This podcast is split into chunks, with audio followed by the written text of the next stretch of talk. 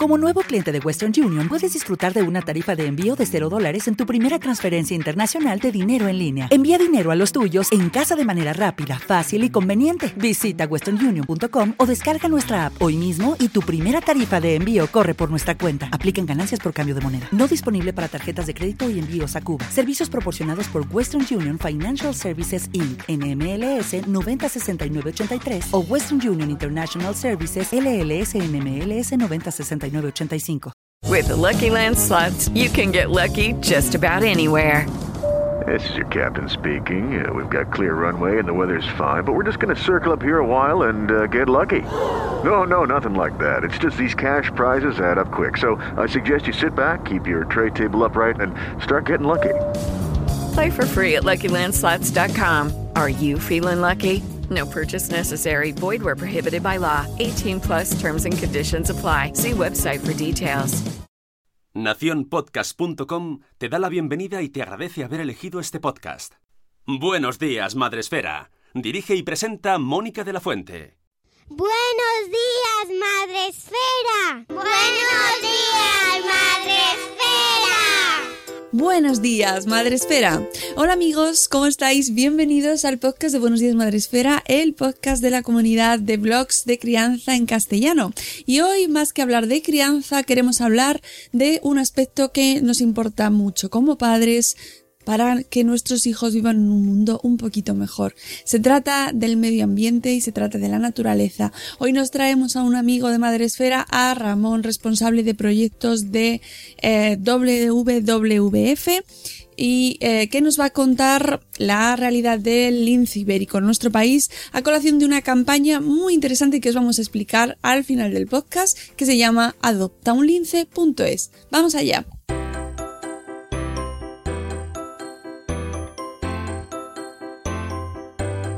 Hoy tenemos con nosotros a, Ramón, eh, Ramón Pérez de Ayala, que es responsable de este proyecto que nos va a explicar ahora, es responsable del proyecto del lince ibérico, responsable de WWF España, eh, y nos se acerca al Buenos Días Madre Esfera hoy para hablarnos eh, de un tema que no solemos tratar muy a menudo, pero que nos, nos gusta y espero que no sea la primera vez, ni la única. Vamos a hablar del lince y eh, su situación en nuestro país. Buenos días, Ramón. Bienvenido a Buenos Días, Madre Esfera. Hola, buenos días. ¿Qué tal?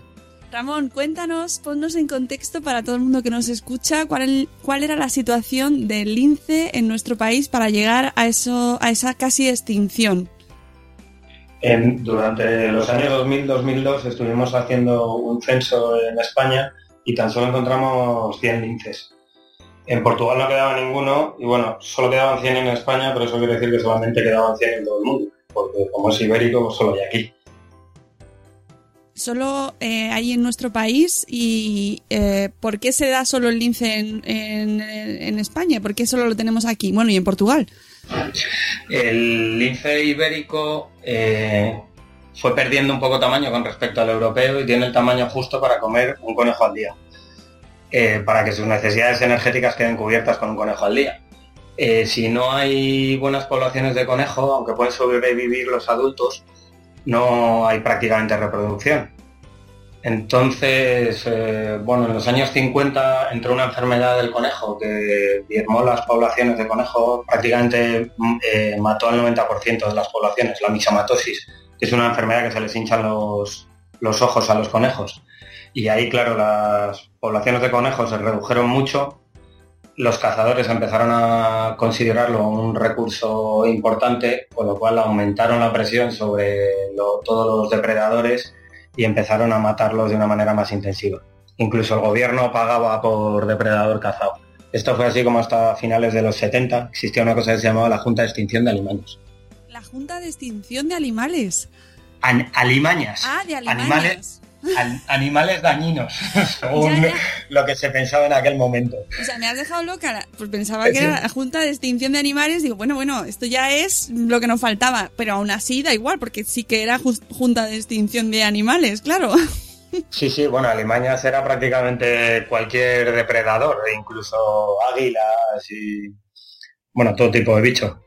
Menos lo que se caza, todo lo demás eran, eran alimañas. Vaya. Gracias.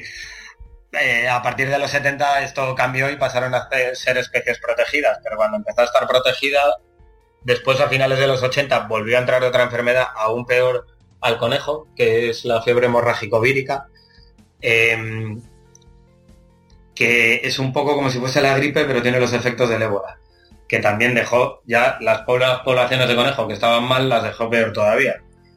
Con lo cual, más reducido aún las poblaciones del lince y ya sobre esta situación nefasta encima empezamos a construir carreteras como locos por toda España y las pocas poblaciones que quedaban se quedaron aisladas, con lo cual empezó a haber algún problema de endogamia, en Doñana sobre todo. Así que la situación cuando empezamos a estudiarlo en el 2000 era bastante preocupante. Si hubiese aparecido un gran incendio forestal en Andújar, por ejemplo, probablemente se hubiese extinguido la especie y por eso en aquel momento se incluyó en la categoría de peligro crítico de extinción. Y desde entonces hemos tenido varios proyectos sobre el terreno de, recuperación de la especie, sobre todo proyectos LIFE, que son financiados por la Comunidad Europea.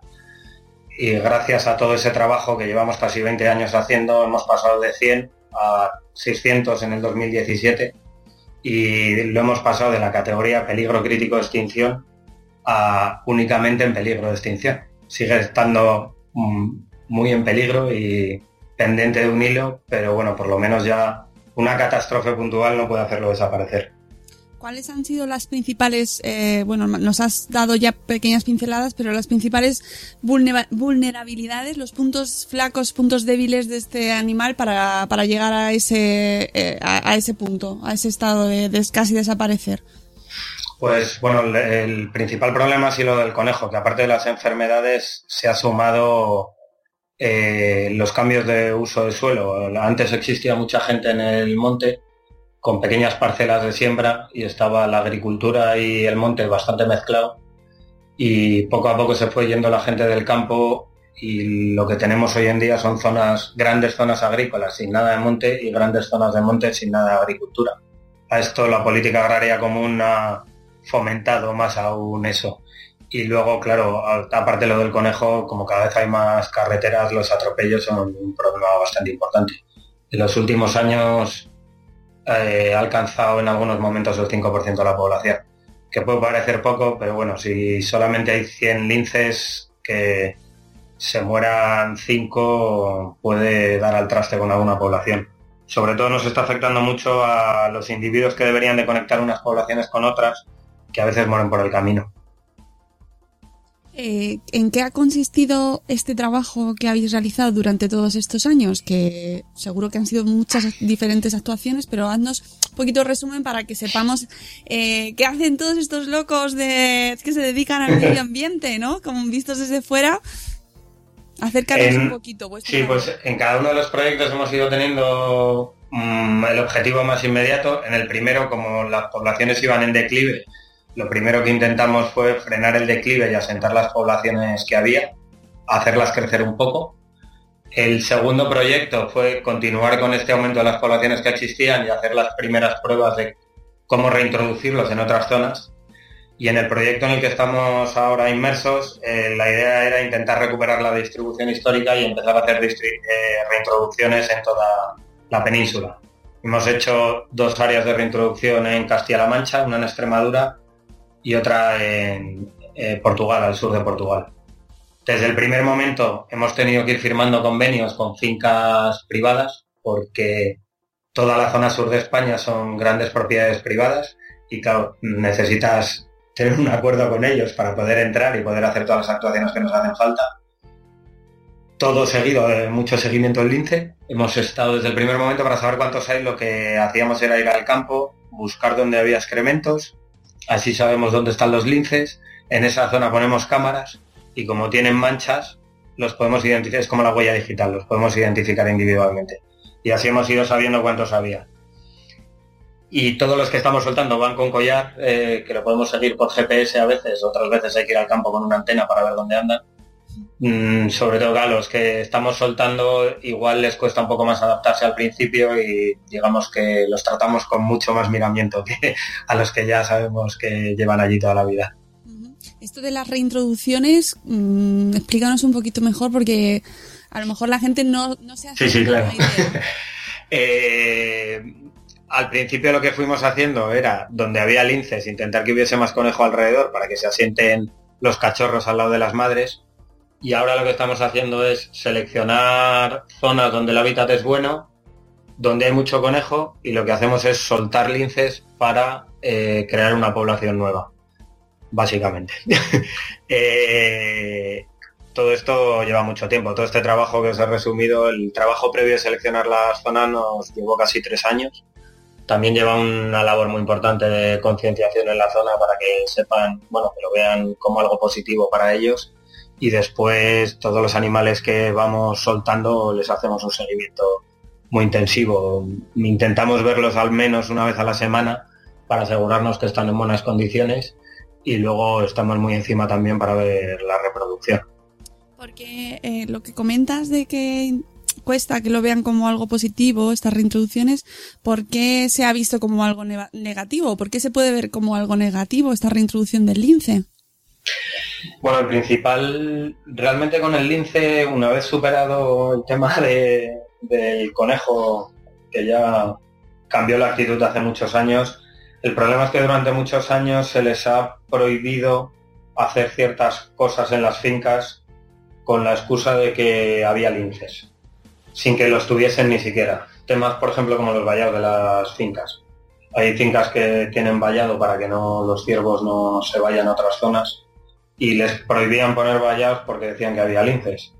Básicamente tienen miedo a restricciones ya que haya gente por la finca controlándoles es su casa y tampoco quieren tener gente ajena a su casa dando vueltas por, allí. Pero bueno, y tienen miedo, digamos, un poco al principio a los ecologistas.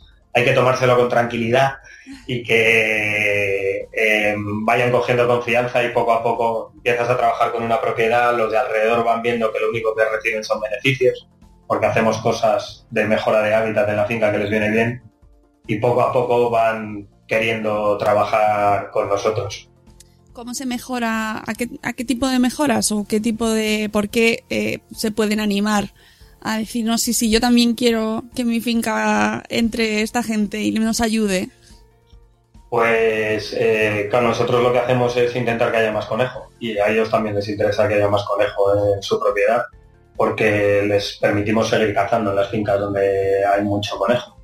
Eh, digamos que el objetivo común que tenemos es el mismo, por motivos diferentes, pero el objetivo es el mismo. Lo que hacemos son muchos vivares de conejo, que son las casitas, porque si tienen más eh, sitio donde refugiarse es más fácil que críen. Luego también solemos hacer siembras para que tengan más comida, siembras puntuales, o si el monte está muy cerrado, pues a veces quitamos un poco de matorral para que se abran claros y tengan más comida, o al revés. Si es una zona muy abierta, lo que hacemos es poner mm, sembrar y construir más vivares para que tengan más refugio. Donde tienen más alimento, pues que tengan más refugio y donde tienen poco alimento, que tengan más alimento. Los conejos, principalmente. Después de escucharte, vamos a ser muy amigos de los conejos. Sí, hombre, el conejo es la pieza clave del ecosistema mediterráneo. Sí, eh, sí depende. Era una, una plaga. pero en zonas agrícolas, por lo que he explicado antes hay en zonas agrícolas donde no hay depredadores que se han disparado las poblaciones de conejo. Pero luego en las zonas donde hay depredadores, mm, como se ha convertido en un matorral cerrado, no hay casi conejo. Entonces muchas especies, bueno, hay 40 especies en España que comen conejo y muchas de ellas de manera exclusiva conejo, como el lince o la águila imperial. Si no hay buenas poblaciones de conejo en zonas de monte, pues está en peligro toda la cadena trófica. Claro, es que esto hay mucha gente que no lo sabe, yo incluida, hasta que no he entrado en contacto con vosotros, lo del conejo no sabía yo la importancia real del conejo, que además, si lo, eh, lo hemos hablado en alguna ocasión, aquí en las rotondas están llenas de conejos. Sí, yo me desespero a veces yendo por la carretera y dices, estos malditos que hacen aquí tendrían que estar en el monte. Sí.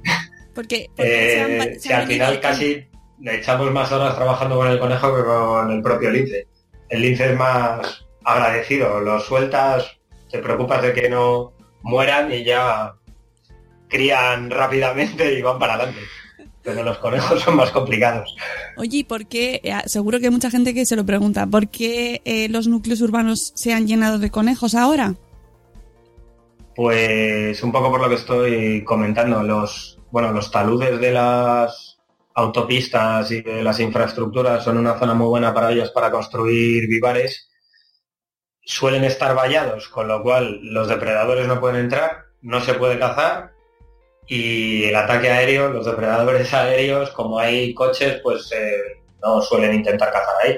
Y luego tienen mm, hierbecita, con lo cual están protegidísimos y con mucha comida. Así que es una repoblación perfecta. Las rotondas de, de Madrid, por ejemplo. Sí, sí. Sí, Pero sí. Estoy muy curioso porque estamos eh, cambiando los ecosistemas, ¿no? Sí, sí, lo estamos modificando muy intensamente. Y no para bien. Y, eh, no, no para bien, no. Bueno, históricamente las densidades estas que vemos de conejos debía ser lo normal en España. De hecho, Hispania viene del fenicio que significaba tierra de conejos. Eh, debía de ser una invasión. Te he dicho que en los 50 se quedaron en un 10% y luego entró otra enfermedad que los dejó en otro 10%. O sea, yo tengo datos de me- principios del siglo pasado que Lerida hubo un par de veces que se hundieron las casas por la cantidad de conejos que había. Madre. Sí, sí. Lo que ahora nos parece una barbaridad, la rotonda debía ser así toda España. Claro, pero eso, eh, por mucho que nos moleste a nosotros, era mm, para que hubiese otras especies, ¿no? Claro. Sí, sí. Eh, ¿Por qué tenemos que ayudar a WWF a proteger el lince? ¿Qué beneficios tiene el lince para, para, para todos? Que al final son los que nos están escuchando están diciendo, vale, ¿y a mí el lince qué más me da? Bueno, eh, proteger una especie como esta, en primer lugar, eh, estamos en una situación única de tenemos conocimiento, somos un país con dinero y si nosotros no somos capaces de salvar a una especie sería una vergüenza. Creo que debemos de predicar con el ejemplo de conservación a nivel mundial. Luego, cualquier especie yo creo que tiene un valor intrínseco de por sí, es una especie única, cualquier cosa única, vamos, cualquier especie es única en sí misma y creo que es una pérdida irreparable perder una especie. Y en el caso nuestro además debe ser un orgullo patrio, por decirlo de alguna manera. Es especie- una especie que solamente hay en la península ibérica y depende exclusivamente de nosotros. Eh, de hecho, los proyectos que hemos tenido con Lince son un ejemplo mundial. Yo creo que es eh, uno de los escasos eh, historias de éxito en la conservación en el mundo prácticamente.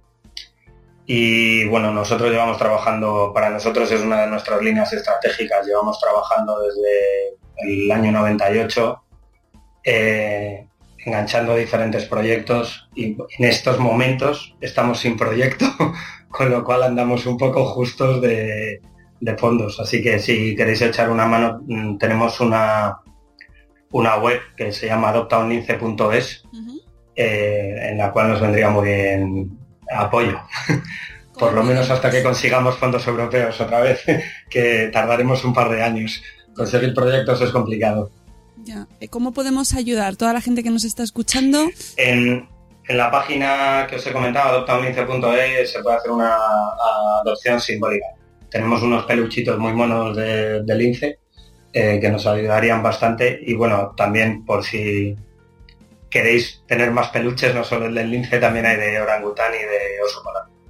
Bueno, y alguna especie más, creo que había de lobo también. Tenemos varias especies. A los, niños a los niños les gusta mucho además, con lo cual es un buen regalo.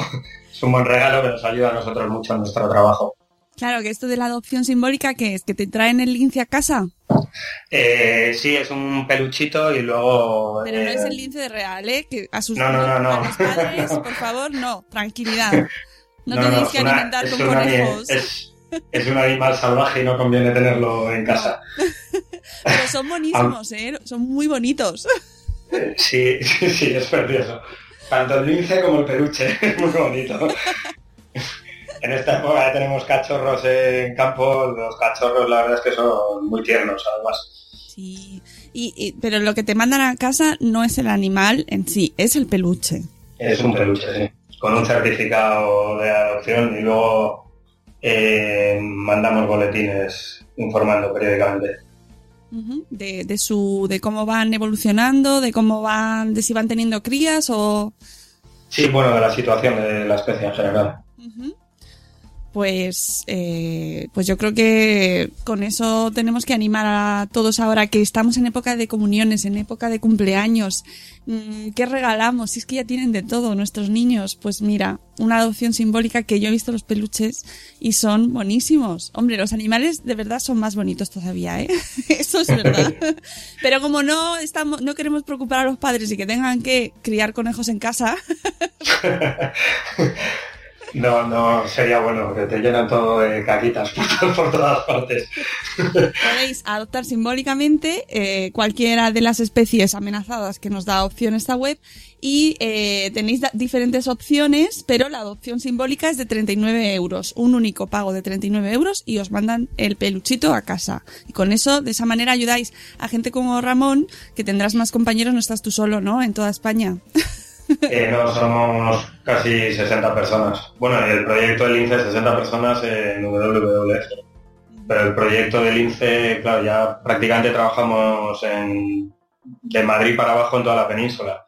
Empezamos siendo 5 y ahora mismo somos casi 100 personas eh, esforzándonos por recuperar a la especie.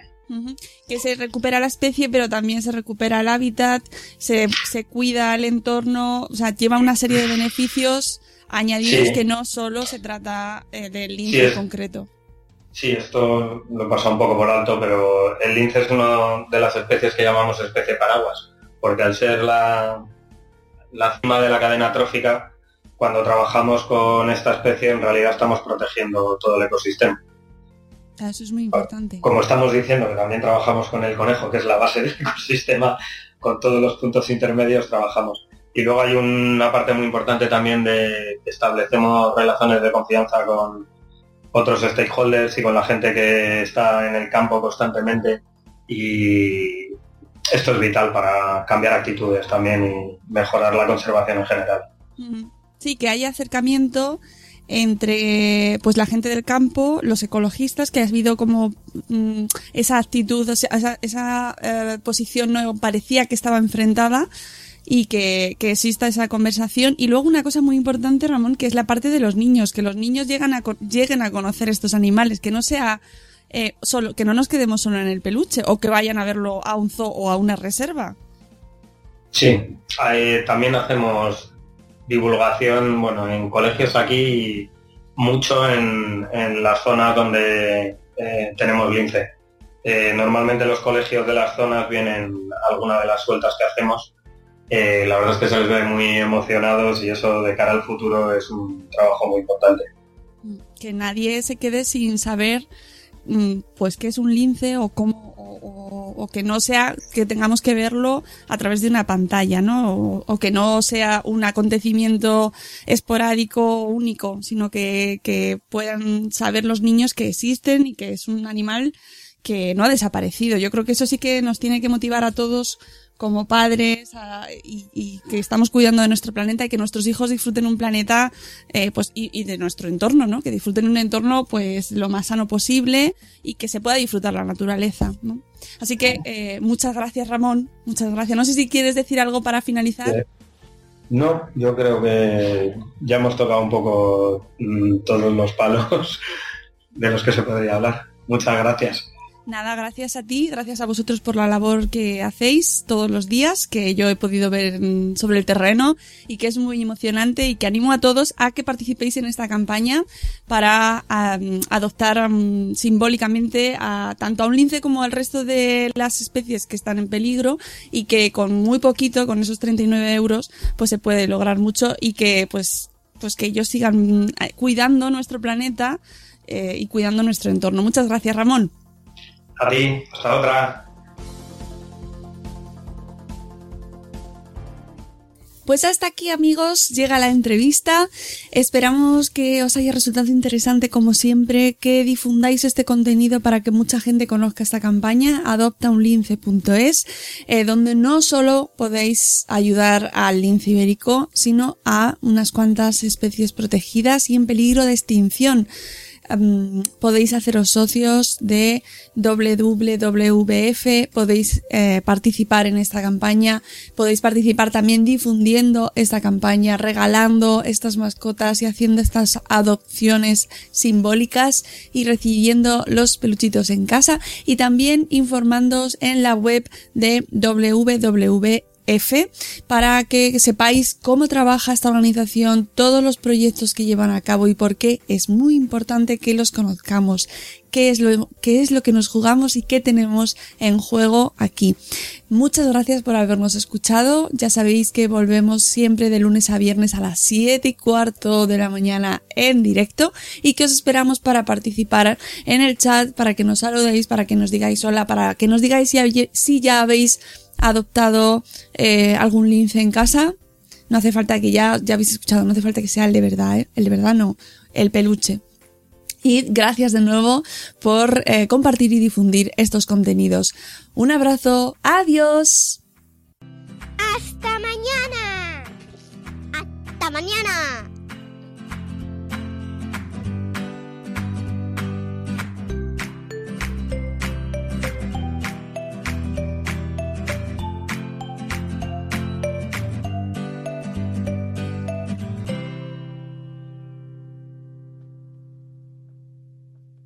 Como nuevo cliente de Western Union, puedes disfrutar de una tarifa de envío de 0 dólares en tu primera transferencia internacional de dinero en línea. Envía dinero a los tuyos en casa de manera rápida, fácil y conveniente. Visita westernunion.com o descarga nuestra app hoy mismo y tu primera tarifa de envío corre por nuestra cuenta. Aplican ganancias por cambio de moneda. No disponible para tarjetas de crédito y envíos a Cuba. Servicios proporcionados por Western Union Financial Services Inc. NMLS 906983 o Western Union International Services LLS NMLS 9069 With lucky landslots, you can get lucky just about anywhere. Dearly beloved, we are gathered here today to. Has anyone seen the bride and groom?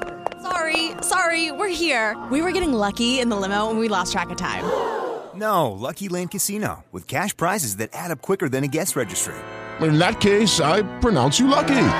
Play for free at LuckyLandSlots.com. Daily bonuses are waiting. No purchase necessary. Void where prohibited by law. 18 plus. Terms and conditions apply. See website for details.